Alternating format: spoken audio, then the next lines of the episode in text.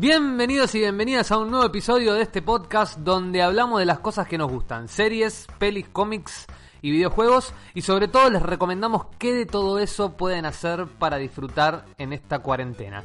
Mi nombre es Mariano y antes de empezar quiero aclarar que este va a ser un episodio especial porque el universo está colapsado por el final de The Last Dance en Netflix y nosotros decidimos que este va a ser un episodio dedicado al básquet. Obviamente nada vinculado al deporte, por supuesto, sino a todo lo que tenga que ver con videojuegos, cómics y películas relacionadas con el básquet. Y por supuesto, vamos a hablar de Last Dance. Quiero presentar a mis compañeros de podcast, al señor Tano. Tano, ¿cómo estás? ¿Cómo andan, amigues? ¿Todo bien? Marian y el resto del equipo. Bueno, acá en las vísperas de ver qué pasa con esta cuarentena, si se prorroga 15 días más, si no, y con una situación más bien complicada a nivel AMBA. Pero bueno, no perdemos la fe ni la esperanza, así que confiamos en que hay que hacer las cosas bien, quedarnos en casa, seguir escuchando el podcast y bueno, tirar para adelante. Esperemos que todo mejore.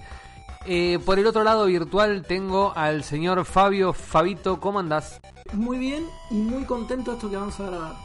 Estoy muy feliz porque eh, la verdad es que me, me fanaticé demasiado con The Last Dance. Estuve como esperando los lunes, viendo capítulo a capítulo. Y también me gusta mucho otra de las cosas que vamos a hablar, que está relacionada con The Last Dance, que es eh, ESPN 30x30.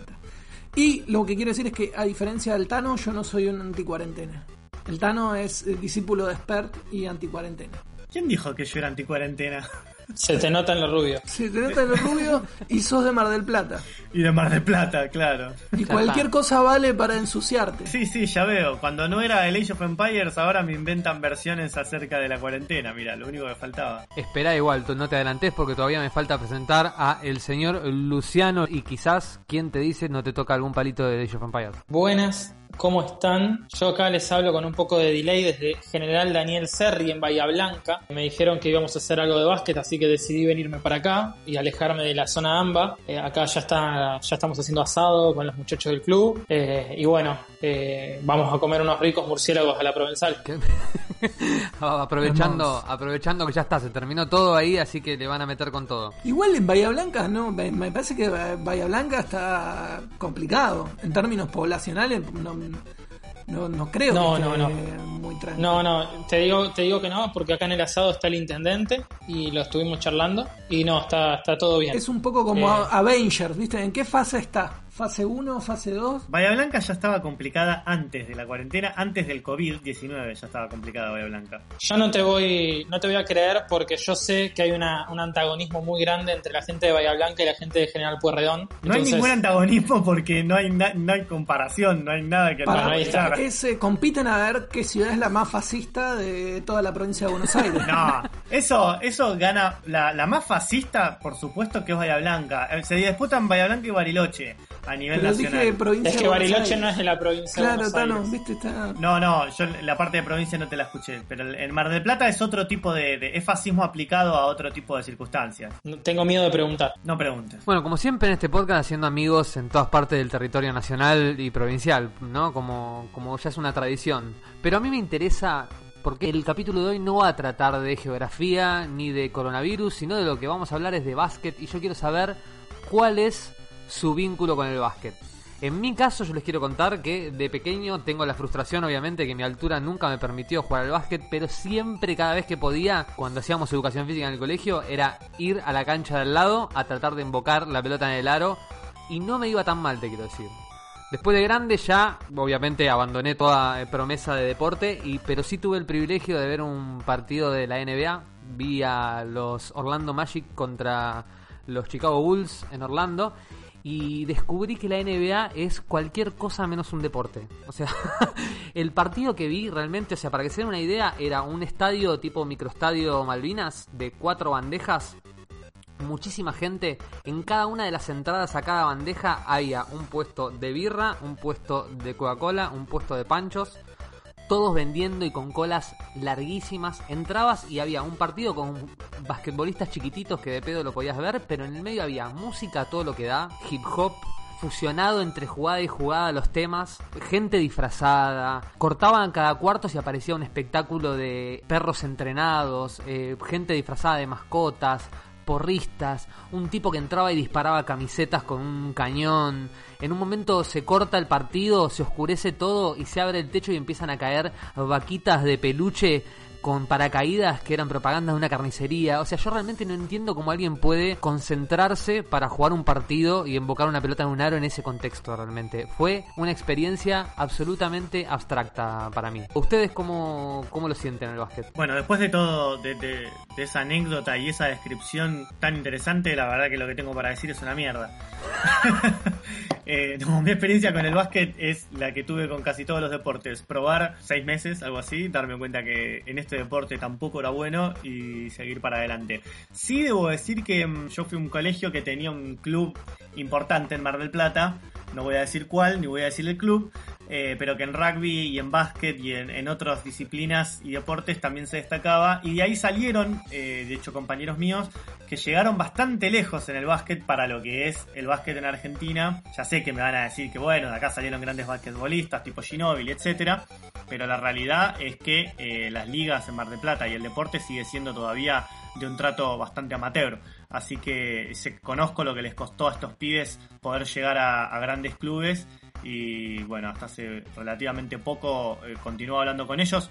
Han tenido que desistir en sus carreras eh, deportivas, eso también hay que decirlo, eh, lamentablemente. Así que bueno, hay una historia ahí también por contar acerca de cómo es el básquet eh, en Argentina a nivel de, de, de, bueno, las dificultades que encuentra el deporte para desarrollarse, me parece. ¿Y vos, Fabito, cómo, cómo te llevas con, con este deporte? Bueno, yo tengo una historia muy divertida con el básquet, es que eh, tuve duré un año eh, y creo que un poquito más como profesional en la categoría pre-mini, pero sin, teniendo edad de mini, y jugué un solo partido, entré eh, casi cuando estaba por terminar el cuarto cuarto contra Hebraica y me hicieron una falta, erré los dos tiros libres y casi meto una bandeja. Ese fue eh, mi historial.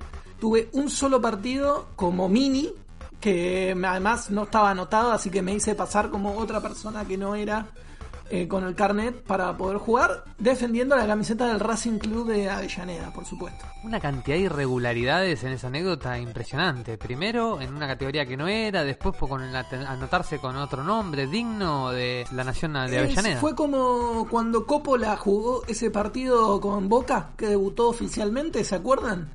Guillermo Coppola jugó un amistoso con Boca oficial. Bueno, yo lo mío fue lo mismo con el básquet. Yo tengo un solo partido oficial con, bueno, por supuesto, muy malas estadísticas. Pero eh, me gustaba mucho el básquet. Tenía dos de mis mejores amigos que eran jugadores de básquet. De hecho, los dos llegaron a jugar en, en primera, por supuesto, en, no en, en altas categorías, pero sí en creo que lo máximo fue tenía 2 o torneo nacional y seguía bastante el básquet y tenía eh, mi tía Carmen, que ya no está más, que le mando un beso grande donde quiera que esté, que era barra brava de Boca. De, era, iba a la bombonerita, todos los partidos, era la hincha caracterizada número uno de la bombonerita, vivía enfrente de la, de la cancha de Boca, así que eh, de alguna manera un poco mi infancia y mi adolescencia está reñida por el básquetbol. Hermoso, hermosa anécdota, hermosa anécdota. Y vos, Luchito, ¿cómo, cómo te llevas con la pelota naranja? Yo no puedo creer que no hablemos de esto. Perdón, pero la barra, la tía barra brava de básquet de boca muerta de fa, o sea, supera cualquier cosa que yo pueda contar ahora. ¿Qué, voy a decir? No, no vale la pena, ya está. bueno, eh, yo lo que digo es que si con todas estas anécdotas no terminan con ganas de ver The Last Dance, realmente me parece que eh, no tienen sangre en las venas. El que la vio va a disfrutar de lo que vamos a hablar ahora y el que no la vio va a escuchar un montón de cosas que están vinculadas con el básquet y por ahí quedan manijas y terminan con ganas de verlas. ¿Y quién te dice no nos contrata Netflix para hacerle publicidad y finalmente despegamos y nos llenamos de dinero? Así que... Spoiler alert, no los llamaban.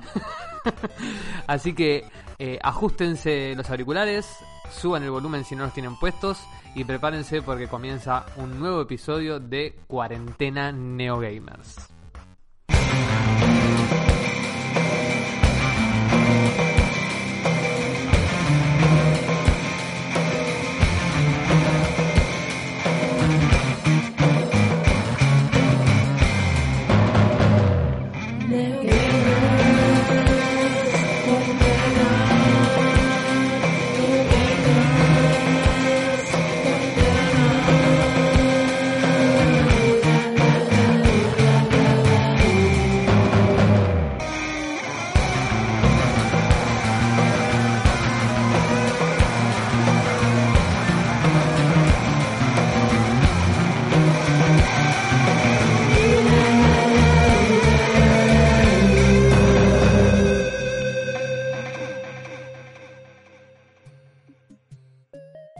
Bueno, vamos a lo que vinimos a hablar en este podcast.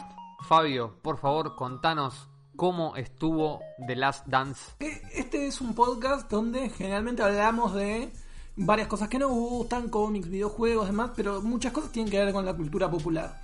Y si hay algo, por lo menos para mí, que tiene bastante que ver con la cultura popular, que nació en los 90, es Michael Jordan. Y por supuesto, son los Chicago Bulls de los 90. The Last Dance es un documental que lo que primero creo que habría que caracterizar es que lo produce ESPN. ESPN viene haciendo, desde que cumplió 30 años en el 2009, una serie de documentales que en principio iban a ser para celebrar los 30 años, pero que después lo siguieron haciendo porque tuvieron mucho éxito, porque eran muy buenos, que era una serie de documentales que se llama ESPN 30x30. Y la idea básicamente de ESPN 30x30 era hacer temporadas de especiales documentales que salían por ESPN y justamente eran 30 documentales para los 30 años de ESPN. Eso se siguió haciendo, después fue mutando un poco y después de lo que fue uno de los especiales de ESPN que vamos a recomendar después, que es el de O.J. Simpson, de alguna manera lo que decidieron hacer fue más que seguir haciendo películas chiquitas como una suerte de evento documental deportivo ESPN 30x30 y en el marco de eso es que hacen The Last Dance y la estrenan por Netflix. The Last Dance tiene 10 capítulos y se llama El último baile justamente en homenaje a como se llamó deportivamente ese último año, esa última temporada del 98 que jugó Jordan. No sé si, bueno, supongo que acá la vimos la serie, pero ustedes están algo familiarizados con los Chicago Bulls y qué era lo que pasaba, ¿o no? Sí, por supuesto. Sí, de hecho, eh, los Chicago Bulls me, hizo acordar tu introducción que decías, bueno, crecimos en los 90, había una eh, había mucho merchandising de gorras, de buzos, de había como una fiebre de Jordan que se traducía en usar un montón de ropa y merchandising de los Chicago Bulls y de la NBA en general también. Y además era ese trinomio, ese famoso trinomio de Scottie Pippen, Michael Jordan y Dennis Rodman, Tony Kukoc, Steve Kerr, digamos, bueno, sino una serie de grandes jugadores de básquet que estuvieron durante esa década de los 90 y que de alguna manera se considera como a el mejor equipo o uno de los mejores equipos de la historia del básquet. Ellos, ellos consideran, eh, Scottie Pippen dijo, junto con Dennis Rodman, dijo hace unas semanas, en el marco del lanzamiento de este documental, que fueron el mejor equipo de básquet de la NBA de la historia y que si ellos jugaran hoy, terminarían con un récord de 50-0. Es, es- bastante probable. Yo creo que cambió mucho el deporte, como va, van cambiando. Para mí cambió mucho el deporte a cómo se juega el básquet en ese momento, a cómo se juega ahora. Lo cierto es que también antes eh, era un deporte menos físico todavía. Previo, me, me refiero a, lo que fue el, el Chicago Bulls de Jordan y demás. Era un deporte menos físico. Entonces también hubo otros grandes eh, equipos de, de básquet pero bueno, las reglas eran diferentes también, en su momento no había triples, eh, en fin, yo no estoy tan seguro de que es así, pero bueno, uno podría decir que es el gran equipo de la historia del, básquet mundial y sobre todo de la NBA. Pero bueno, de Last Dance entonces lo que toma es esa última temporada del 98 en la que Jordan anuncia su retiro cuando ah, comienza y tiene como una estructura narrativa que básicamente tiene tres líneas de tiempo una línea de tiempo en el presente, en el cual aparecen un montón de personas entrevistadas, que eso me parece que es lo más rico que tiene el documental, que es que entrevistan a Clinton, entrevistan a Obama, entrevistan a la mamá de Jordan, entrevistan a los jugadores, entrevistan a un montón de gente que apenas es nombrada eh, y a un montón de jugadores de, de- de esa época, que es una de las mejores épocas de la NBA, qué sé yo, Reggie Miller, bueno, Magic Johnson, demás. Y además... Larry Bird. Larry Bird, exacto. Y después tiene una línea de tiempo que reconstruye desde la infancia de Michael Jordan hasta la última temporada de 1998. Y por último, una línea de tiempo que es la de toda esa temporada del último baile. Entonces, básicamente lo que va haciendo el documental es peloteando entre lo que, lo que va ocurriendo en los inicios de la carrera de Jordan, el primer tricampeonato en la NBA, su retiro y su vuelta al básquetbol profesional, y al mismo tiempo como él transita esta última, esta última temporada jugando como profesional. Y acá hay algo que a mí me parece fundamental rescatar, que es como un elemento histórico, que es que como se había anunciado que iba a ser la última temporada de Jordan en el, en el 98, en la temporada 97-98, lo que decide hacer eh, el club es contratar un equipo de rodaje que lo sigue al equipo durante toda la temporada. Y lo sigue como en los entrenamientos, en los hoteles, en la vida privada, o sea, los acompañan es como un rodaje inaudito de toda esa temporada de los Chicago Bulls. Entonces hay una gran cantidad de material que no se había visto nunca, porque de hecho una de las cosas que no, no, surge del documental, pero si uno busca un poquito sobre los orígenes y demás, es nadie quiso nunca mostrar ese material hasta que todos los que estuvieran implicados dieran su conformidad, sobre todo Jordan, para que eso viera la luz. Y eso ocurre recién eh, ahora. A mí en lo personal, el documental me pareció increíble. Me parece que tiene uno de los mejores montajes que yo haya visto en el cine en los últimos años. Porque construye de una manera muy orgánica y de una manera muy entendible algo que es un quilombo que básicamente son estas tres líneas de tiempo y cómo se va alternando y cómo se va contando la historia de Jordan y la gran cantidad de material de archivo que hay, lo que permite es, cada hecho que los entrevistados comentan, poder ilustrarlo con imágenes eh, que realmente uno no pensaría que eso existieran. O sea, es casi, pareciera como si hubiese escenas que fueran ficción, digamos, pero en realidad son, son documental. Me refiero a que parecen ficción porque uno no pensaría que un entrevistado dice determinadas cosas y pum, hay un corte y hay una cámara que muestra ese entrenamiento en el que el hecho pasó y eso está registrado de una manera, es decir, no, no, no es un archivo bajado a internet, no es una cámara VHS, no es alguien que filmó de casualidad el partido, es un registro profesional de, de algo que pasó hace 20 años y que de casualidad un entrevistado menciona. Y que por supuesto no es casualidad, es todo el trabajo de montaje atrás que hace que, eso tenga sentido. Una pregunta, Fab. ¿No, no ves una complicación o algo medio raro en la línea temporal? A mí me pareció muy orgánico y muy fácil de, de seguir. Digamos, como yo fui entendiendo bastante eh, y me parece que es interesante porque si bien lo complejo del documental es que uno podría decir, bueno, es un documental sobre la última temporada de Jordan como jugador profesional.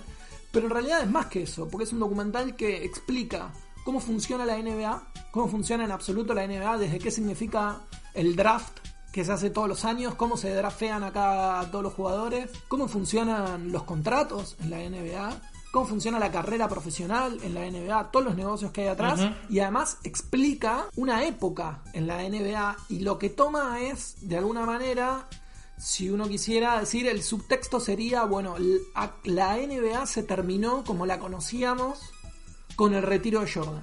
Y ahí el, eh, a mí me interesaba. Todo lo que contaste está muy centralizado en Jordan. El relato también está centralizado en Jordan. Y ese relato, ¿cómo es? ¿Es como de, ídolo o tiene alguna cuestión más crítica? Digo, porque lo que vi es que hubo muchas repercusiones de preocupación por cómo iban a quedar después varios de los jugadores con el público eh, después de que vieran esa la cocina, digamos, de, de, ese, de ese campeonato. Bueno, el documental en principio por eso yo decía, es sobre Jordan, pero no es solo sobre Jordan. Es decir, Jordan aparece como la figura a partir de la cual se estructura este relato que es sobre el deporte, sobre cómo funciona el deporte y sobre una época determinada en el deporte.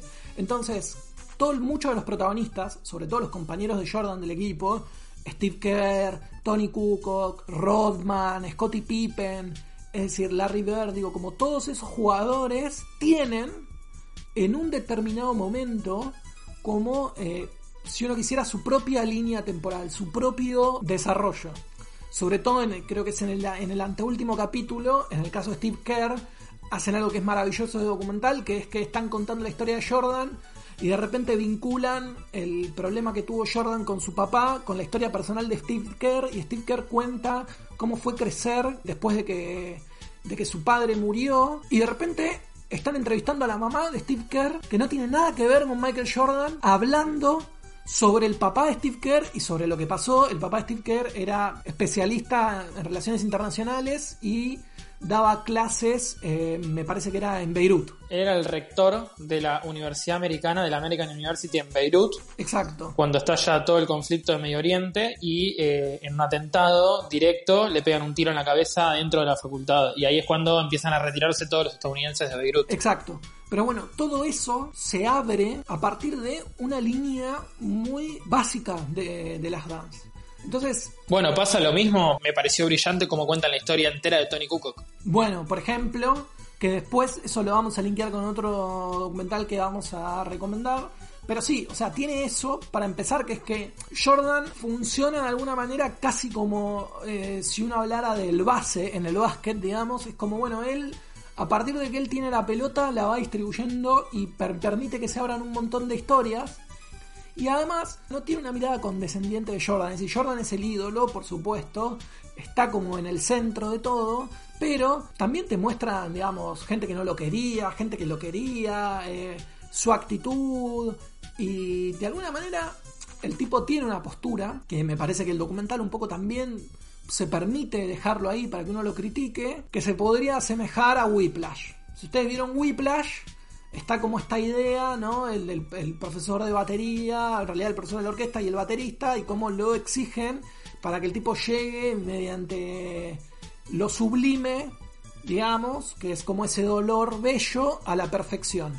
Y bueno, y acá hay algo parecido, es decir, Jordan como un obsesivo, como un tipo que entrenaba todo el tiempo, quería siempre ser el mejor, súper concentrado en lo que hacía, y al mismo tiempo que le exigía lo mismo a sus compañeros. Con relación a eso, eh, les cuento una pequeña perlita para que vayan a, a buscar, eh, que el documental, tengo entendido que no lo muestra, porque yo conocía la historia y, y le estuve prestando atención y no lo muestra, pero cuando Jordan se retira definitivamente, en el 99, un año después eh, que se retira, llega un rookie a, a Chicago con toda la presión de tener que ser el primer rookie con un prospecto muy interesante por ser, haber sido muy bueno en la universidad, al equipo de Jordan, a los Chicago Bulls. Sí, exactamente. Es, es una historia en la cual eh, a uno de los jugadores que habían drafiado, después de que Jordan se baja, el tipo empieza a boquear y dice como, bueno, menos mal que Jordan se retiró antes de que llegara yo porque no me duraría un uno a uno. Y cuentan que Jordan vuelve, va un día al entrenamiento a Chicago Bulls y se pone a jugar, era Cory Benjamin, era el jugador Exactamente, está el video. está el video y le dice como, bueno, no sé qué, bueno, te desafío, vamos a jugar un 1 a 1, juegan un 1 a 1. Jordan le pega una paliza adelante de todos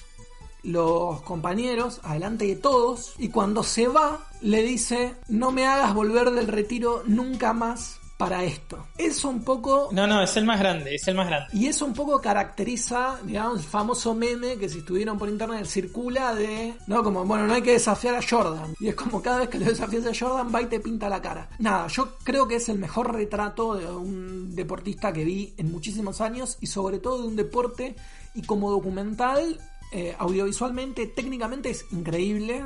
Me parece que algo así, para ver algo así, qué sé yo, eh, el documental de Capadia sobre Maradona es muy bueno también. Pero algo a nivel de The Last Dance, con ese nivel de acceso a los protagonistas, con ese nivel de material de archivo, no, no vi nunca. En el último tiempo, por lo menos. En su momento, cuando se supo que, que este equipo iba a ser la última temporada que iba a estar junto, hubo un equipo de producción que dijo, bueno, vamos a seguirlos a todos lados. Como eso no ocurrió nunca más, o por lo menos nosotros no tenemos conciencia que, que eso haya ocurrido. Fabio y y yo somos hinchas de Boca y decíamos, ¿cómo esto no, no ocurrió en determinados planteles de Boca? ¿Cómo no, no fueron? como, digo, como nadie no siguió la campaña del Boca de 2003 de Bianchi cuando vuelve Bianchi a Boca, digamos. decir, como no. Eh, y así con muchísimas otras campañas de otros deportistas, inclusive de otros deportes. Es como, es una, un formato que funciona. De la famosa final de la Copa Libertadores en Madrid, no hay ese nivel de registro. No lo hay, no existe. Pero bueno, yo no sé si tienen algo más para decir de The Last Dance. Yo preferiría que lo vean si no lo vieron.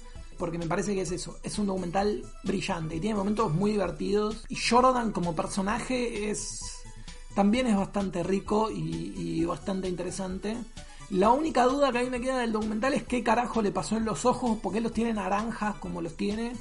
Eh, pero, pero bueno, vale, vale muchísimo la pena. Yo con esto que cuentan y con lo que venimos charlando ya de estos días, porque venimos hablando fuera del podcast también de esto, yo estoy muy manija, la verdad que no tuve tiempo de verlo, pero eh, ya estoy está en mis pendientes sin lugar a dudas. Yo quiero brevemente, antes de que cerremos con esto, darles unas breves recomendaciones si vieron el documental de Jordan y quieren seguir buceando en esto que es ESPN 30x30. Hay muchísimos documentales, yo separé solo cuatro para recomendarles. Uno es Once Brothers, que para mí también es increíble, que es un documental que cuenta la historia de cuatro jugadores de Yugoslavia, al, eh, Vlade Divac, que era serbio, y el resto, eh, Drazen Petrovic, Toni Kukoc y Dino Rada, que eran croatas, que formaron parte del mejor equipo de la historia de Yugoslavia, que de hecho es el que gana el Mundial de 1990, que se juega en la Argentina, y lo que cuenta un poco es cómo la relación entre Vlade Divac y Drazen Petrovic, que llegan casi en paralelo a la, a la NBA, Vlade Divac, histórico pivot, eh, primero de, mm, de, Los Ángeles Lakers y después de Sacramento Kings, y Drazen Petrovic, que jugó en los Blazers y después jugó también en, en los New York Knicks, y cómo la historia de Divac con el resto de estos jugadores que eran hermanos, que habían ganado el Mundial, se ve afectada cuando estalla la guerra en Yugoslavia y cuando eh, se dividen los distintos países. Sobre todo con el conflicto entre Serbia, Croacia y luego Kosovo. Entró Fabio en modo bonadeo, eh. quiero que lo sepan, solamente sí, para que quede claro. Me encanta igual. Eh. Que yo le dije, a mí me gustaba el básquet, en serio. Yo quiero, quiero hacer una pregunta barra comentario y quiero ver quiénes de ustedes recuerdan que Cobra Kai, esa hermosa serie spin-off de Karate Kid, está enmarcada en un 30x30. Exacto, sí. Bueno, hay algo así, es cierto, sí. Sí, está en un 30x30 y también sale de un capítulo de, una teoría del personaje de Barney en How I Meet Your Mother, pero sí. Otro, el otro de esos documentales que también es de básquet es uno que se llama Winning Time, como tiempo de ganar, Reggie Miller versus The Knicks. Y es un documental que sigue a Reggie Miller. Reggie Miller es un personaje era un jugador de básquet maravilloso, famoso por sus tiros de tres que curiosamente, pese a ser uno de los mejores jugadores de la historia del básquet estadounidense, nunca ganó un, torneo de NBA porque jugó siempre en los Indiana Pacers, que es un equipo medio chiquitito, pero cuenta la rivalidad que tenía Reggie Miller con eh, los New York Knicks en su momento y en particular una serie de conferencia de playoff en el 95 en el que Indiana Pacers juega con los New York Knicks. El documental es muy divertido, sobre todo porque sigue a Reggie Miller. Reggie Miller es lo que se le llama un bocón jugando al básquet y tiene, por ejemplo, momentos muy graciosos en los cuales casi se va a las manos con Spike Lee. Spike Lee, director de cine, también fanático de, de los Knicks. Así que es uno de los documentales que es muy, muy divertido los encuentran en internet con mucha facilidad. El otro, el tercer documental es un documental que se llama Los dos Escobar, que sigue la historia de Andrés Escobar. No sé si alguno se acuerda de la historia de Andrés Escobar. Si yo digo Andrés Escobar, ¿saben de qué estoy hablando? Yo creo que Lucho sí. A mí me mataste, Fabito. Estamos hablando del jugador colombiano de Atlético Nacional. Exactamente, estamos hablando de este muchacho que era símbolo de Atlético Nacional, que había ganado la Copa Libertadores con Atlético Nacional, la primera Copa Libertadores que gana un equipo colombiano, que era figura de esa gran selección de Colombia que clasifica luego de muchísimos años al Mundial de Estados Unidos 94 y que tiene el infortunio de hacerse el gol en contra en el partido contra Estados Unidos. Uy, recontra ubico, sí, sí, ya sé, trágica historia, sí, sí, sí, ya ubiqué, ya. Termina muerto eh, por un arma de fuego en dudosas circunstancias. Bueno, los dos Escobar lo que cuentan de alguna manera es eh, el ascenso del fútbol colombiano, cómo ese ascenso del fútbol colombiano entre los 80 y mediados de los 90, o sea, entre finales de los 80 y mediados de los 90, está de alguna manera vinculado a eh, el ascenso de Pablo Escobar, el narcotráfico y lo que pasaba en Colombia en ese momento, y cómo de alguna manera lo que pasó con esa selección de Colombia y lo que después le pasó a Andrés Escobar tiene muchísimo que ver con la historia de, política y social de Colombia durante esos momentos vinculados con quien era el actor central en ese momento, que no era curiosamente un político, sino que era eh, Pablo Escobar. Es muy interesante, sobre todo por esto que plantea, por cómo cuenta el crecimiento del fútbol colombiano vinculado a eh, la figura de Pablo Escobar y a lo que estaba pasando socialmente en Colombia durante esos años. Muy interesante y muy, eh, muy interesante que lo haya hecho, lo hizo ESPN. ESPN, son todos de ESPN, ESPN 30x30, sí. Y el último de estos documentales es quizás el más exitoso de la serie de ESPN 30x30, que es uno que quizás les suene un poquito más, que se llama OJ Made in America, que es eh, la serie documental o el documental en partes que cuenta o que reconstruye el juicio ¿no? de O.J. Simpson acusado de eh, haber matado a su ex esposa y a otra persona más que ahora no estoy recordando, perdón. Pero bueno, ese doble homicidio por el cual se lo acusó, después se lo enjuició a, a O.J. Simpson. Lo loco del documental es que se estrenó casi al mismo tiempo en el que salió la serie y, los dos son muy buenos y son una muy buena reconstrucción del caso. Este documental, O.J. Made in America, de hecho, hasta ganó el Oscar en 2017 eh, a Mejor Documental. Así que nada, ahí tienen un poquito más de ESPN 30x30 por si les gustó el documental de Jordan y se quedaron un poquito manijas con eso.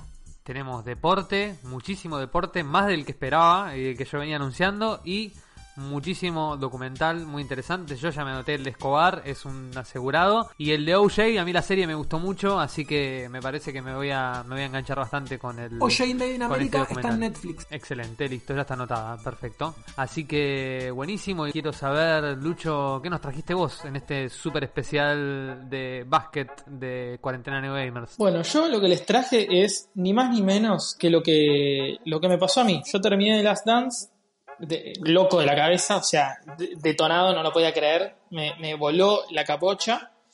¿Y qué, qué, hice? Bueno, es muy sencillo.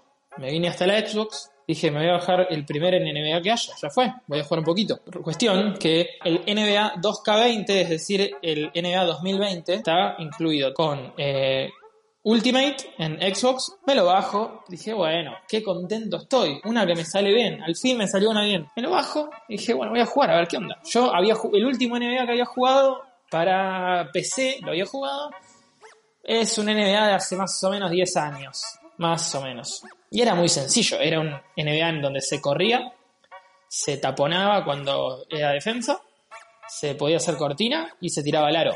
Punto. Ya está, no había otra ciencia. Bueno, me encontré con un juego bastante, bastante diferente. Un juego que les va a costar mucho. Un juego de una calidad gráfica impresionante. No olvidemos que si tienen la Xbox X o la Play 4 Pro, lo van a tener en 4K y es una barbaridad lo fluido que es.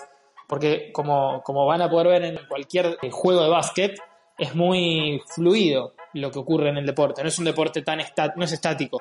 Bueno, el juego eso lo, cumple a la perfección. Y algo con, lo que me encontré, dije, bueno, me lo bajo, listo, me lo bajé, entré a jugar, digo, bueno, ¿qué juego? Hay distintas modalidades. Está, por supuesto, el jugar ya, que básicamente es elegir un equipo y jugar, se terminó, no hay mucha historia.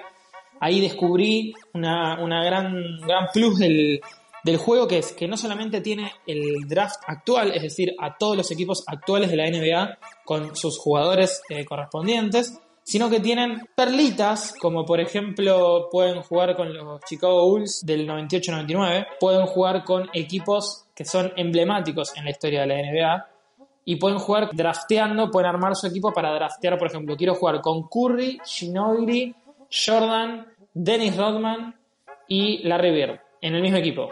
Bueno, lo van a poder hacer eso. Eso me pareció muy... Es, bastante copado para jugar con alguien en línea. Eso está muy bueno. Después se pueden ir a armar su equipo, que ustedes en este caso van a ser las veces de eh, Kraus. Básicamente van a ser el gerente general de un equipo en donde tienen que gestionar bajas, altas, entradas, partidos, entrenadores, entrenamientos, etcétera, etcétera, etcétera. Es uno de esos juegos que nosotros en el podcast llamamos planilla de Excel, en ese caso. Con la gran diferencia que cada partido que llega y cada entrenamiento que llega, uno lo puede jugar con la calidad gráfica que yo les estaba mencionando antes. Entonces es un poco, un poco y un poco. Eso está muy bueno. Y después tienen el gran punto fuerte del juego, es que ustedes pueden crearse su jugador o su jugadora eh, con su físico. Es decir, ustedes se bajan la aplicación del celular, activan el reconocimiento facial y van a tener a un jugador totalmente igual a ustedes en el Ay, juego. boludo, es una locura lo que está diciendo. Me parece increíble. Eh, es eh, realmente es increíble eh, lo, lo fidedigno que es el, el tema. O sea, incluso está la opción de poder determinar algunas cuestiones en tu personalidad que se van a ver reflejadas en distintas cuestiones de juegos. Si haces las cosas bien bajo presión, por ejemplo, vas a, va a ser más sencillo que vos tengas puntos en triples y dobles en los últimos segundos, por darles solamente un ejemplo de los muchísimos que hay. Vos sabés que yo ingresé mi foto y mis características y con mi banco. Sí, sí, no lo dudo, lo igual que en Age of Empires.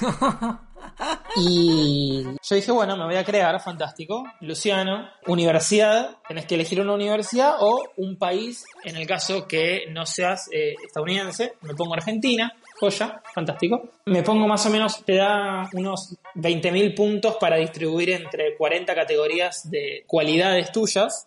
Los distribuí un poco a las apuradas porque tampoco me interesaba como ser excesivamente exigente en esa cuestión. Y dije, bueno, jugar, listo. Y ustedes dicen, bueno, ¿qué, qué, qué- va a pasar acá? O sea, ¿Cuál es la opción? Listo, elegís un equipo y te pones a jugar. Primer partido, listo, chao, fantástico. Bueno, no es así. Ustedes están, se ponen a jugar en el último año de una universidad de Estados Unidos. Y en función a cómo juegan, van a subir o bajar en el draft de Estados Unidos y en función a determinadas decisiones que ustedes tomen, van a estar más arriba o más abajo en el draft. Por ejemplo, si ustedes eh, eligen determinada marca, van a estar probablemente más arriba en el draft porque eligieron una marca de renombre. Si ustedes eligen no tener marcas de zapatillas por el momento, van a estar un poco más abajo en el draft. Y así con miles y miles de decisiones que van tomando. Y la decisión no la toman con un, mensaje, como sí o no. Es toda una historia en la cual ustedes, con su cuerpo, con su cara, caminan, hablan con otros personajes.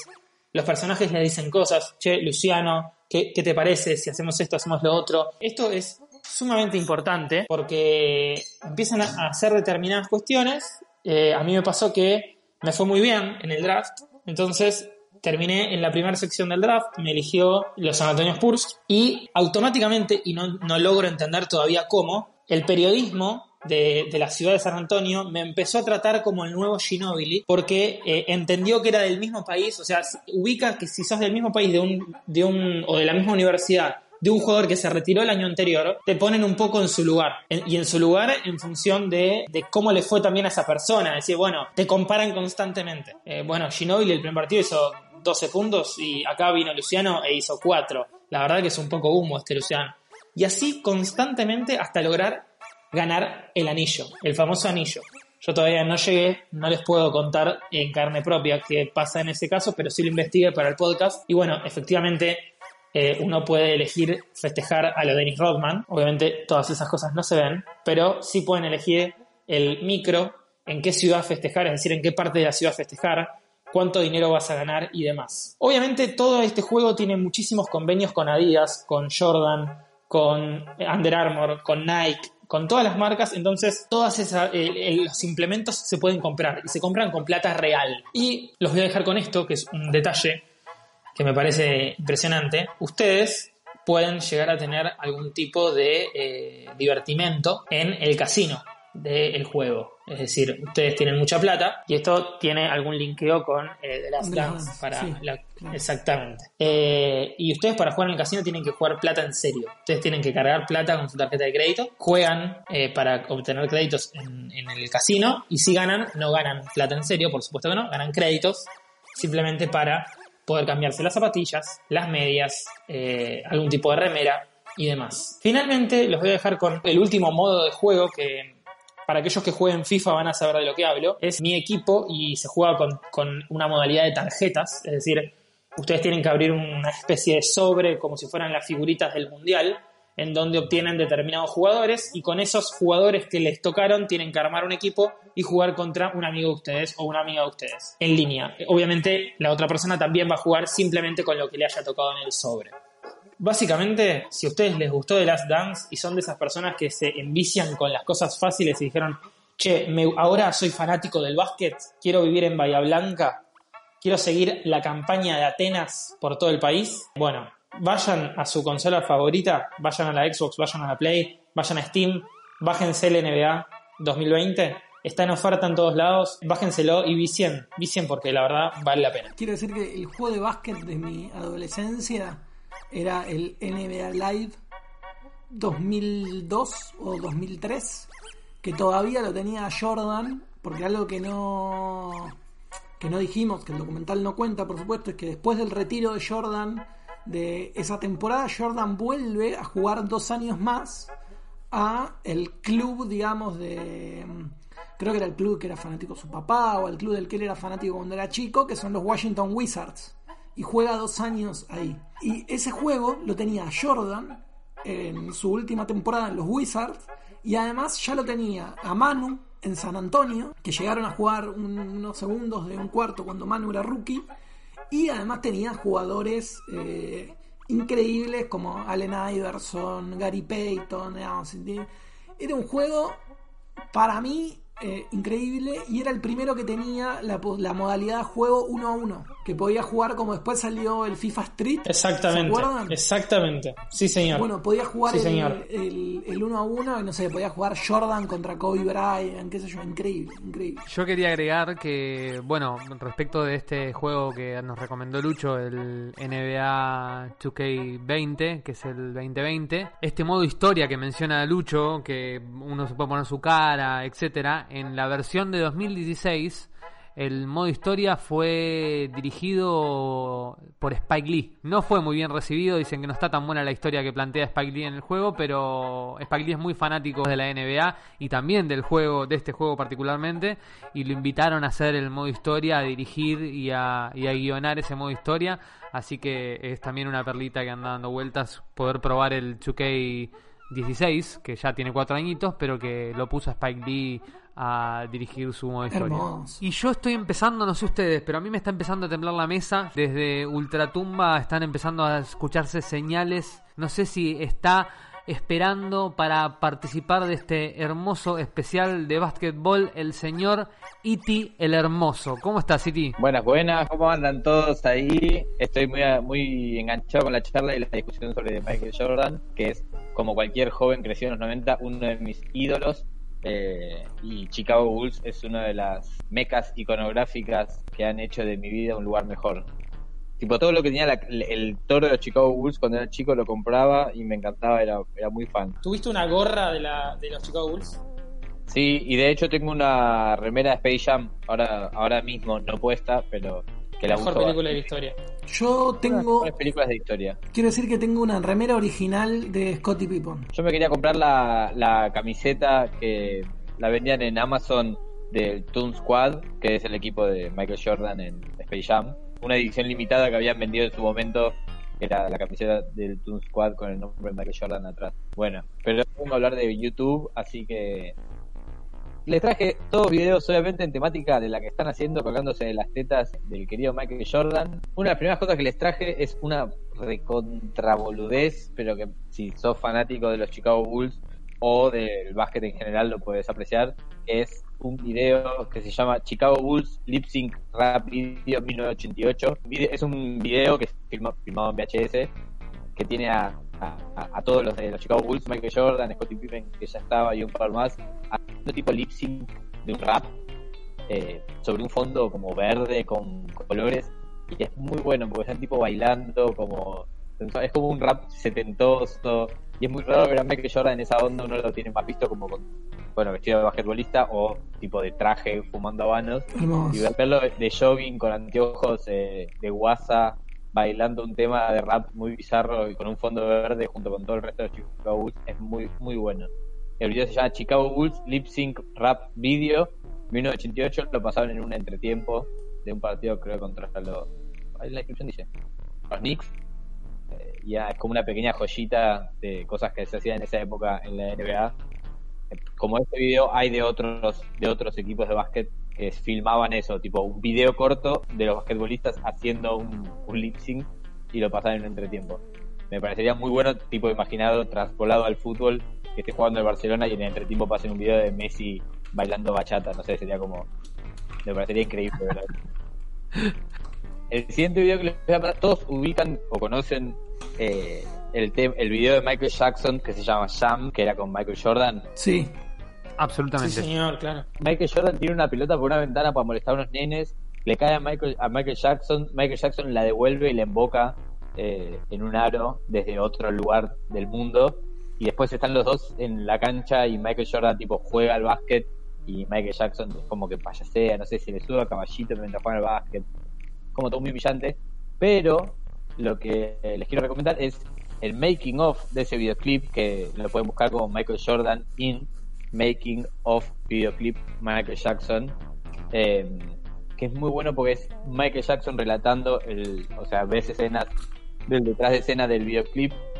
Y Michael Jackson relata y dice que se siente muy emparentado con Michael Jordan porque ambos eh, tienen una debilidad por los niños y nada, se pone como específicamente o sea dura cuatro minutos Se po- claro, se pone como demasiado oscuro, eh, sobre todo presagiando lo que vino después, ¿no? Sí, obvio, o sea, se resignifica porque Michael Jackson todos sabemos que es un pedófilo, pero que el video del making of específicamente sea de Michael Jackson diciendo, no, y Michael Jordan, bueno, yo me siento muy emparentado con él porque a los dos nos gustan los chicos, pasamos tiempo con los chicos, eh, al básquet, yo, lo- yo en mi casa les enseño a cantar, y es como que sí, ¿por qué de todas las cosas eliges hablar de esto, señor? O sea, pueden no hablar de niños una vez, era como, eh, para mí es como un halo de impunidad que tenía Michael Jackson y que hacía que de sátiro nomás sacar el tema en cualquier contexto. Pero es muy de época y aparte Michael Jackson y Michael Jordan creo que debían ser dos de las personas más famosas del momento. Así que si quieren buscar el videoclip es Michael Jackson Jam, como Space Jam, pero sin la palabra Space y con la palabra Michael Jackson. Y pueden buscar el Making of, que es Michael Jordan in Making of Videoclip Michael Jackson. Después, para eso para los que son fanáticos de Michael Jordan. Después, para los que son, somos, como yo, fanáticos de Space Jam, eh, les traje dos videos que son muy tontos. Uno se llama Space Jam 3, dos puntos, Anime Edition, que es tipo un corto de 7 minutos de un youtuber japonés eh, que se llama Ni- Nigashida y que simula la estructura de Space Jam. Él está en su casa, de golpe cae por un tubo, cae al, lugar de entrenamiento de los Looney Tunes, pero en vez, de, en vez de estar los Looney Tunes, hay todos personajes de anime interpretados por gente. Está tipo Naruto, Sailor Moon, Goku. Y es como la misma. Es como que les enseña a jugar pero bueno, estos como bizarros. Y después tienen un partido de básquet contra unos alosos. Y bueno, la dinámica es más como de anime. Tipo Goku creo que se, convierte en Super Saiyan Blue en un momento. Es como todo medio bizarro. eh, pero a mí me dio mucha gracia ver a todos esos japoneses, uno vestido de Sailor uno vestido de Goku, haciendo como Space Jam. Me da mucha gracia pensar en alguien pensando esa idea. Tipo, che, hagamos, rehagamos Space Jam, pero con humanos haciendo de personajes de anime. No sé, me, me, me pareció una pequeña, una pequeña joya muy divertida. Se llama Space Jam 3, dos puntos, Anime Edition. Si lo buscan así, lo van a encontrar. Hermoso, ahí lo estaba viendo, lo estaba pasando por arriba, es Es increíble. realmente muy divertido. Es muy, es muy extraño. Y otro que, y último que les voy a recomendar, que es otra boludez de las que me gustan a mí, es este video que se llama Space Jam Remake de un usuario llamado Blasina Bros. Es, tan, es tan simple como esto, son dos niños blancos de, no sé, tendrán 14 años, eh, haciendo, bailando el tema de Space Jam y haciendo cosas con un aro de básquet y vestidos de básquet, pero es muy humillante, o sea, si, si soy, si lo ven desde mi óptica, es muy humillante, bailan muy mal, hacen todo muy raro, después tienen unas personas, hacen como unos bailes callejeros, son dos blancos, repito, de 15 años, que tratan de hacer como que son los basquetbolistas negros, eh, en un momento van corriendo y saltan contra la pared, después tienen una- unas partes que bailan con unos amigos y amigas, eh, están muy mal vestidos, eh, nada, son esos videos bizarros que la gente firma para su, su cotidianeidad, pero que luego llegan a mis manos y yo lo disfruto mucho. Se llama Space Jam Remake, eh, de un usuario que se llama Blasina Bros. Es un video que tiene 2000 vistas, o sea, solamente yo y ustedes saben de su existencia. ¿Cómo, ¿Cómo accedes a estos videos? Lo tengo, un- como ya les dije, tengo una lista de 300 videos de las peores. A veces me paso tipo la tarde poniendo, no sé, cortos country. Y veo cortos que la gente firma en countries. Y veo tipo 40 y me guardo dos. Es un trabajo de investigación, un arduo trabajo de investigación. No sé, un día me obsesiono con Shrek, que ya me habrán escuchado nombrar, y busco todo tipo de videos de Shrek. Me imagino, o sea, todo tipo de video que uno piense seguramente está en YouTube. Entonces a veces directamente lo busco sin haberlo visto. Tipo pongo Space Jam hecho por humanos en un eso, en un bar mitzvah. Y seguro que aparece un video de eso, porque seguro que esa combinación de elementos apareció en algún momento. Entonces, tipo, voy buscando ese tipo de videos. Estoy viendo el video y es asombroso. Eh, nosotros no hablamos demasiado de Space Jam en, en este capítulo porque damos por sentado que la mayoría lo vi, la vio, pero sí es importante decir que a partir de The Last Dance, Netflix volvió a subir Space Jam a la plataforma y eh, es medio como un furor, está todo el mundo volviendo a ver eh, Space Jam. Quien no sepa qué es Space Jam, eh, es básicamente Michael Jordan jugando al básquet contra unos aliens en conjunto en su equipo con Bugs Bunny y todos los Looney Tunes. Creo que es una fórmula que vende lo que sea, o por lo menos que yo la compro así como me lo dicen. Eh, realmente mírenla, si no la vieron hasta ahora, mírenla. Dicho así, parece más falopa de lo que El, formato DVD se promocionaba con Space Jam. Era como la película insignia para, para promocionar el, el DVD. Y el documental de Last Dance tiene una secuencia muy hermosa que está ambientada en el momento en el que Jordan estaba filmando eh, justamente Space Jam, en la que cuentan que el tipo se mandó a construir una cancha de básquet como un gimnasio cerca de donde estaba el set y jugaba al básquet todos los días. Después de filmar, entrenaba con eh, el resto de los jugadores de básquet y con sus amigos que eran jugadores de básquet que formaban parte de, la película, porque parte de la trama es que estos aliens vienen y le roban eh, el talento a una cierta cantidad de jugadores de básquet. Ahora no me acuerdo tantos, pero creo que de hecho Reggie Miller está y Patrick Edwin también. Sí, señor, sí, señor. Y después al final aparece Larry Bird eh, mirando el, pa- el partido final. Es muy, eh, es muy Es bueno que para. Space Jam crearon el personaje de Lola Bunny, Es cierto. que, que habrá visitado más de una fantasía adolescente porque era muy sensual. Michael Jordan, eh, cuando filmaba las escenas con la camiseta de Toon Squad, abajo tenía puesta la camiseta. En verdad, durante toda la filmación, tiene puesta, tuvo siempre puesta la camiseta de los Chicago Bulls suya abajo, porque dijo que le traía buena suerte. Yo les cuento un detalle de color de la película Space Jam, nada más. Hermosa película, al final terminamos hablando de Space Jam, pero bueno, pasa siempre. Tenemos Bueno, la, ¿querés la saber de Space Jam, Jam? ¿No ¿Tenés corazón? tenemos la Space Jam remake igual para ver de los videos de YouTube, ¿o no? Pueden escucharnos hablar de Space Jam con ese video de fondo de Space Jam remake que me parece una perlita asombrosa y realmente. Gracias. Y solamente quiero agregar que ya que hablan de videojuegos, cuando yo era chico jugaba uno que se llamaba Michael Jordan, creo que se llamaba algo así como Chaos in Windy City o In the Windy City, que era Michael Jordan con una pelota de básquet, ibas golpeando gente por una ciudad y te trepabas por lugares. Eh, era muy bueno. Era tipo para Nintendo y es como del 96, no sé, por ahí. Excelente, excelente. Y también Bueno, lo nada, jugar. espero que les hayan gustado los videos y, y larga vida al rey. Rey cualquiera. bueno, Iti, muchísimas gracias como siempre, la verdad, altas perlitas para ver en YouTube y altas perlitas para ver en contexto de básquetbol también. Yo les traje una historia, una anécdota de un juego que es un juegazo, en, que fue un juegazo en los 90, que varios de nosotros lo deben haber jugado y que si no lo jugaron les recomiendo y les voy a recomendar ahora cuando termine este episodio que, lo vayan a buscar porque realmente es un, gran juego muy divertido incluso para, para competir. Para ubicarlos en tiempo y espacio, ubíquense en el año 1989 y la empresa de la que les voy a hablar es de Midway. Midway es la empresa que desarrolló a Mrs. Pac-Man, que en realidad nació como una copia no autorizada de Pac-Man en la que le pusieron un moñito y hicieron el mismo juego y que bueno, después por un juicio terminó siendo una licencia oficial.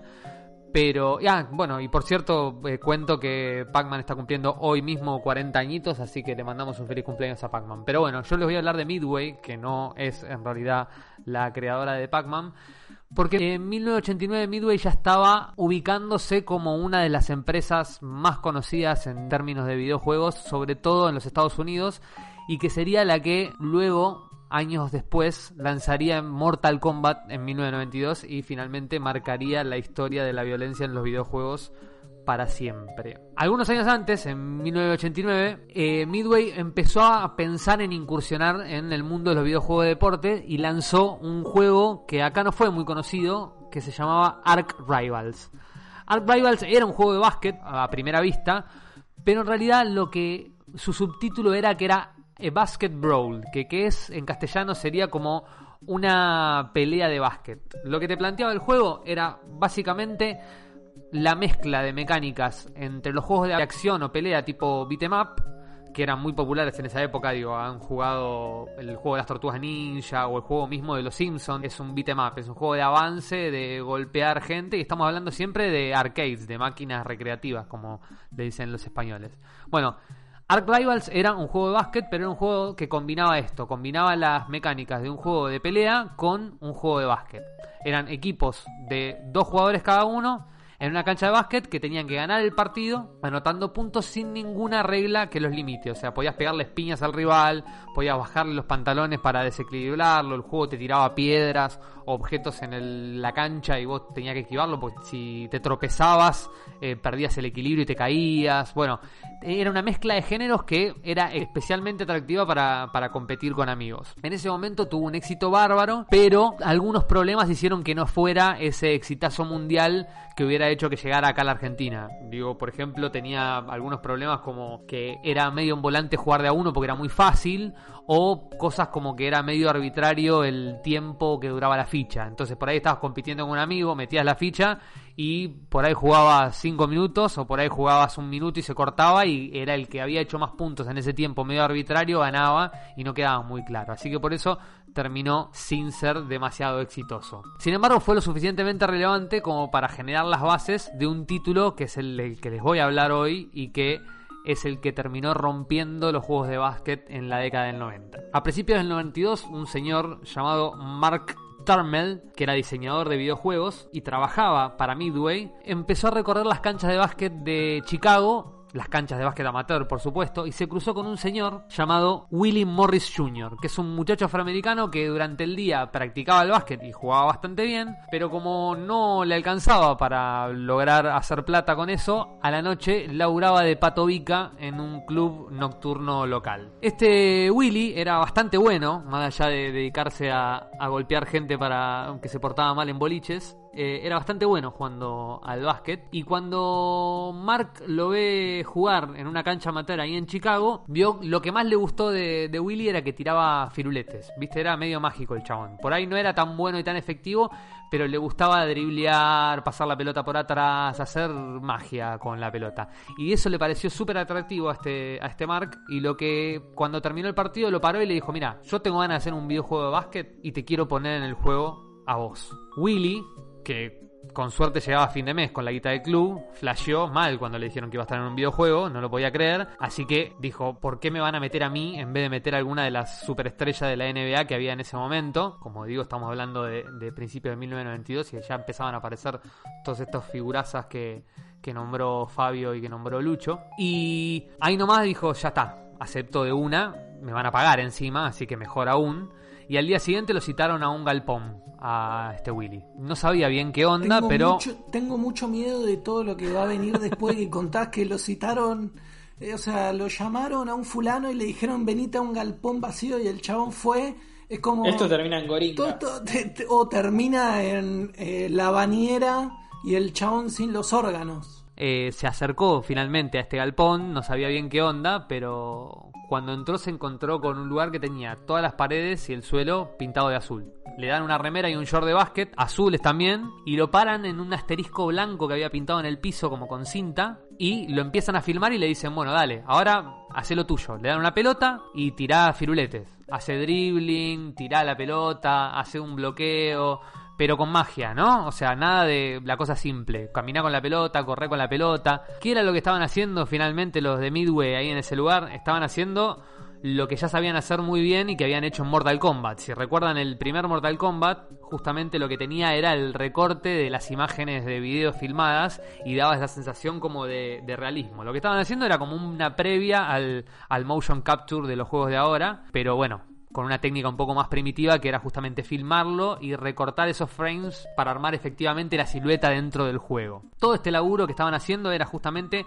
para crear un juego de básquet con la estructura de Arc Rivals, es decir, dos contra dos, que tenga una cosa no tan apegada a las reglas, pero que tuviese gráficos muchísimo más reales que Arc Rivals. Arc Rivals tenía esta cosa medio dibujada, eh, medio caricaturizada. En este caso, la idea era que sea mucho más real, más parecido al Mortal Kombat, que tuviese licencias eh, oficiales de estrellas de la NBA y que tuviese esta posibilidad fácil de hacer firuletes, super tiros, tipo supercampeones. ¿De qué estoy hablando? Estoy hablando nada más y nada menos que del mítico NBA Jam. Lo que estaban filmando en ese galpón en Chicago era justamente lo que terminaría siendo el cuerpo de los personajes del NBA Jam. Digo el cuerpo porque este Patoba Willy finalmente obviamente no puso su cara porque no lo conocía nadie, pero sí puso su cuerpito. Le recortaron la cabeza y le reemplazaron eh, su cráneo por eh, las distintas estrellas que finalmente participaron del juego. Pobre Willy, lo cagaron. Y bueno, No, ni, ni siquiera era un personaje a desbloquear, Willy. sí, finalmente en una versión posterior a esta de la que les estoy hablando, lo agregaron a Willy como personaje desbloqueable y aparecía como Air Morris y con todas sus stats con signos de pregunta. Algunos de los personajes que sí estaban en el juego eran eh, Pippen o Barkley, que estaba en Space Jam. Estaba Pippen, eh, no estaba Jordan, que es como la cosa que nos dejaba siempre a los que accedíamos al juego. Todos esperábamos a jugar con Michael Jordan cuando elegías a los Chicago Bulls y no estaba Michael Jordan, sí estaba Larry Johnson, pero la NBA no había dado los derechos para que aparezca Jordan. Se ve que ya tenían en claro que, que la iba a romper para ese momento, así que no, no quisieron regalarle a Midway los derechos de usar su imagen. A diferencia de, de Arc Rivals, este sí era más un juego de básquet que de pelea, aunque podías como empujarlo, tirarlo al piso, no sé si lo recuerdan, digo, pero había como una cosa medio de que las faltas o la manera de sacarle la pelota era empujándolo, golpeándolo, pero no era un juego de pelea estrictamente. Lo que sí era atractivo del juego y que era lo que más te, te gustaba es que era muy fácil de usar y de armar firuletes, o sea, este objetivo que habían tenido los creadores de que las jugadas sean vistosas y espectaculares era muy simple de usar, con pocos botones vos podías armar jugadas eh, visiblemente lindas y a su vez tenían esta cosa de super tiros, viste, pases con fuego, rayos, etcétera, que le daba como esa cosa más épica y menos quizás de simulador de deporte que, a veces uno va, por lo menos a mí me gusta de los, de los juegos así de este estilo. Este juego era, eh, a diferencia, digo, nosotros nos llegó directamente la versión de Super Nintendo y de Sega, que son ports de la versión original, pero lo cierto es que NBA Jam fue uno de los juegos deportivos de arcade que más recaudó en la historia, pero al punto de llegar a juntar la suma bizarra de mil millones de dólares en fichas. ¿sí? Un, un juego arcade que estaba en los clubes juntó mil millones de dólares en todo Estados Unidos. Es realmente un récord en ese Increíble. sentido y esa fama fue finalmente la que hizo que a nosotros nos lleguen las versiones porteadas de Super Nintendo y de Sega, que son en general las que jugábamos acá, porque yo la verdad que nunca pude acceder a jugar al NBA Jam en una en un Sacoa o en una sala de arcades. No sé, no estoy no estoy este no tengo la información suficiente para decir que no había alguno acá en Argentina, pero yo no accedí, yo accedí al juego a partir de la Sega Genesis. Y además, Marian, el NBA Jam tenía algo, a diferencia de los juegos de EA, que es que no intentaba de alguna manera emular el juego de manera realista, sino que iba más como a la línea de espectacularidad del básquet, digamos, las volcadas, las jugadas así más eh, bizarras, si se quiere, como más eh, de... Como no, no, no, no, intentaba ser fiel al, al deporte. Y de, y de hecho eran jugadas dos contra dos, creo, en casi todos. No, no era el equipo completo. Exactamente, jugabas dos contra dos y tenía la particularidad que a mí eso me- no me gustaba tanto, digamos, que es que vos usabas a uno de los dos personajes. O sea, vos usabas a uno de los dos jugadores y el otro jugador era controlado por la máquina, que vos apretando los botones le dabas como alguna indicación de pasámela o tirar aro, pero no, no podías usar a los dos jugadores, sino que usabas a uno solo. El, esto que rompió todo, no solo le valió los ports de, de Sega y Super Nintendo, sino que también le valió un montón de secuelas que como pasa generalmente, las secuelas no son tan buenas y no tienen el impacto que tuvo la primera entrega que hizo que eh, Mark se llenara de dinero. Así que para quien quiera rememorar y jugar esta joyita perdida, hoy está medio difícil, te digo, conseguirlo porque para jugarlo por medios legales no, no hay forma de adquirirlo. O sea, hoy no hay ninguna plataforma en la cual vos puedas comprar NBA Jam, la versión original, como para jugarla en una consola de nueva generación. Ni siquiera el de 2010, ponele que había salido para Xbox y eso. No, no, claro, las versiones nuevas sí, lo que no puedes jugar es el clásico. El original, ok. Y las versiones, las versiones nuevas tienen algunas. A mí lo que me pasa es que a mí me gusta el clásico porque tiene esa cosa medio entre rústica y dinámica que, que está buena. Y sí, podés jugar otras versiones, pero no la versión clásica. Lo que sí puedes hacer para jugar la versión clásica es escuchar nuestro episodio en el que les recomendamos el Cosmi, la plataforma de emulación, porque emularlo sí se puede. Y lo cierto es que nunca está mejor justificado emular un juego que cuando no puedes comprarlo de ninguna manera, digamos, ¿no? Sí, sí, es como, es como torrentear una película que no se va a estrenar nunca en Argentina ni va a llegar por ninguna plataforma. Exacto, es como una especie de preservación cultural, digamos, le llamo yo. Estoy justificando básicamente una ilegalidad, pero lo que digo es, en concreto, que pueden emularlo efectivamente, lo pueden emular desde cualquier emulador. Nosotros le recomendamos en aquel momento la plataforma Cosmi, que es una página cosmi.io. Pueden entrar a esa página y si descargan la ROM de NBA Jam de Super Nintendo, la cargan en esa página y van a poder jugar. Y lo bueno que tiene poder jugar en esa página de Cosmi es que van a poder jugar con un amigo online. Es decir, van a poder invitar a un amigo o amiga y que jueguen eh, en cooperativo en el mismo equipo o en contra estando en lugares distintos por internet. Así que esa posibilidad que antes no existía. No hables mucho de ilegalidad que va a venir Sadaik y te va a querer cobrar derechos. Viste que le están queriendo cobrar derechos a cualquier cosa. Pones una pones hacer una fiesta por Instagram Live y viene Sadaik y te cobra. Pero voy a decir que me va a cobrar derechos de la música y, de NBA Sí, algo van a encontrar, seguro. Recién se me disparó el altavoz de este podcast y se me apareció un oficial de Sadaik acá a ver si era algo que podía estar cobrando o registrando. Explicale, no, de- decirle que se quede tranquilo que es un videojuego que por ahora no tienen no tienen ese control hasta ahora, ¿no? Esa fiscalización no les corresponde. Dice que haces bien en remarcar el por ahora. Y lo que sí pueden hacer los que tienen o no están dispuestos a emularlo, pueden jugar algo similar, pero no exactamente igual, que es un juego que es bastante digno, a mí realmente no me gusta tanto como el primero, como ya les dije, pero es el NBA 2K Playgrounds 2, que más o menos imita la misma idea y es jugadores más, este, en este caso son más caricaturizados, pero sobre todo es esta cuestión del partido 2 contra 2 y eh, la posibilidad de hacer firuletes y super saltos y volcadas super espectaculares con más facilidad que eh, de otra manera. Lo que sí tenés en esta posibilidad es sin ningún tipo de, de- complejidad como la plataforma Cosmi, es que podés jugar online y se puede jugar con mucha facilidad. Está disponible para todas las consolas y para todas eh, las plataformas de PC. Eh, es un juego medianamente accesible, no le voy a decir que es barato, pero es medianamente accesible. Y incluso creo que en la última en la última entrega, que es la última actualización, se puede jugar cross-platform, es decir, que podría jugar un usuario de Xbox y contra uno de Play, y etcétera, etcétera, etcétera. Me encantó, me encantó el episodio de hoy, me encantó. Realmente son. Hoy vimos varias, varias cosas que me parece que están, están buenas para, para quienes le gusta el básquet. Y el que no le gusta el básquet con este podcast, me parece que tenés que tener la sangre muy fría para no, para no engancharte con alguna de todas estas propuestas, sobre todo ahora que estamos encerrados y no podemos hacer otra cosa. Le digo, lo único que no podrías hacer es tirar una pelota o un aro en tu living, pero después jugar cualquiera de estos juegos o por lo menos ver los documentales que recomendó Fabio que realmente son increíbles o mínimo, mínimo los videos que nos recomendó Iti, me parece que tenés que tener la sangre muy fría. Solo quiero mencionarlo para que no quede como es no lo vamos a desarrollar y no podemos tampoco desarrollar todos los temas, pero quiero dejarlo al pasar porque si no hablaría mal de nosotros que no hablemos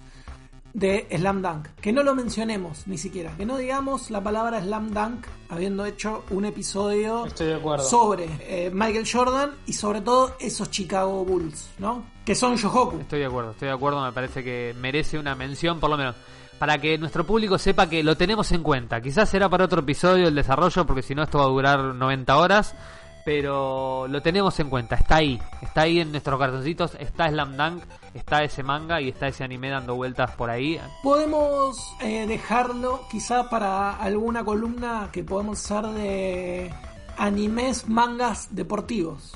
¿No? Me encanta, En lo que entraría encanta. el rey del tenis. Está el Lam Dunk, está, bueno, Capitán Subasa.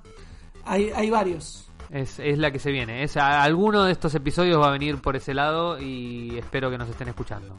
Y como les digo siempre, entonces síganos en redes sociales, síganos en arroba neogamers TV, en Instagram, síganos en nuestro canal de YouTube donde pueden ver las transmisiones que hacemos con Iti el Hermoso todos los lunes a las 23 horas, en la que pueden participar y divertirse con nosotros en algunos juegos que hacemos cooperativos con nuestro público, en www.youtube.com barra neogamers TV también, siempre con Z. Síganos en los podcasts, recomiéndennos a sus amigues, estamos en YouTube y en iBox y pretendemos estar en más plataformas. Pronto se viene la versión audiovisual de este podcast, así que estén atentos nuestro canal de YouTube porque también la van a poder ver por ahí. Y bueno, cuídense, estamos en cuarentena, así que como les digo siempre, higienícense las manos, porque el otro día me retaron porque decía lávense las manos, parecía que decían unos irresponsables. Así no a que Ya- higienícense las manos. Eh, Aparte, higienizarse Sí, sí, es estás, algo estás que- usando. No, mira, no lo quiero decir porque quizás no, no, está es una barbaridad, Pero todos sabemos barbaridad. la clase de palabra que es eso y en este episodio ya hablamos de Michael Jackson. Así que Sí, está, ya Ok, está, bueno, listo, listo. Cortemos acá, cortemos chao. acá, se entendió. Cuídense mucho y estén atentos para el próximo episodio de Cuarentena Neogamers. Chao. Adiós. Adiós.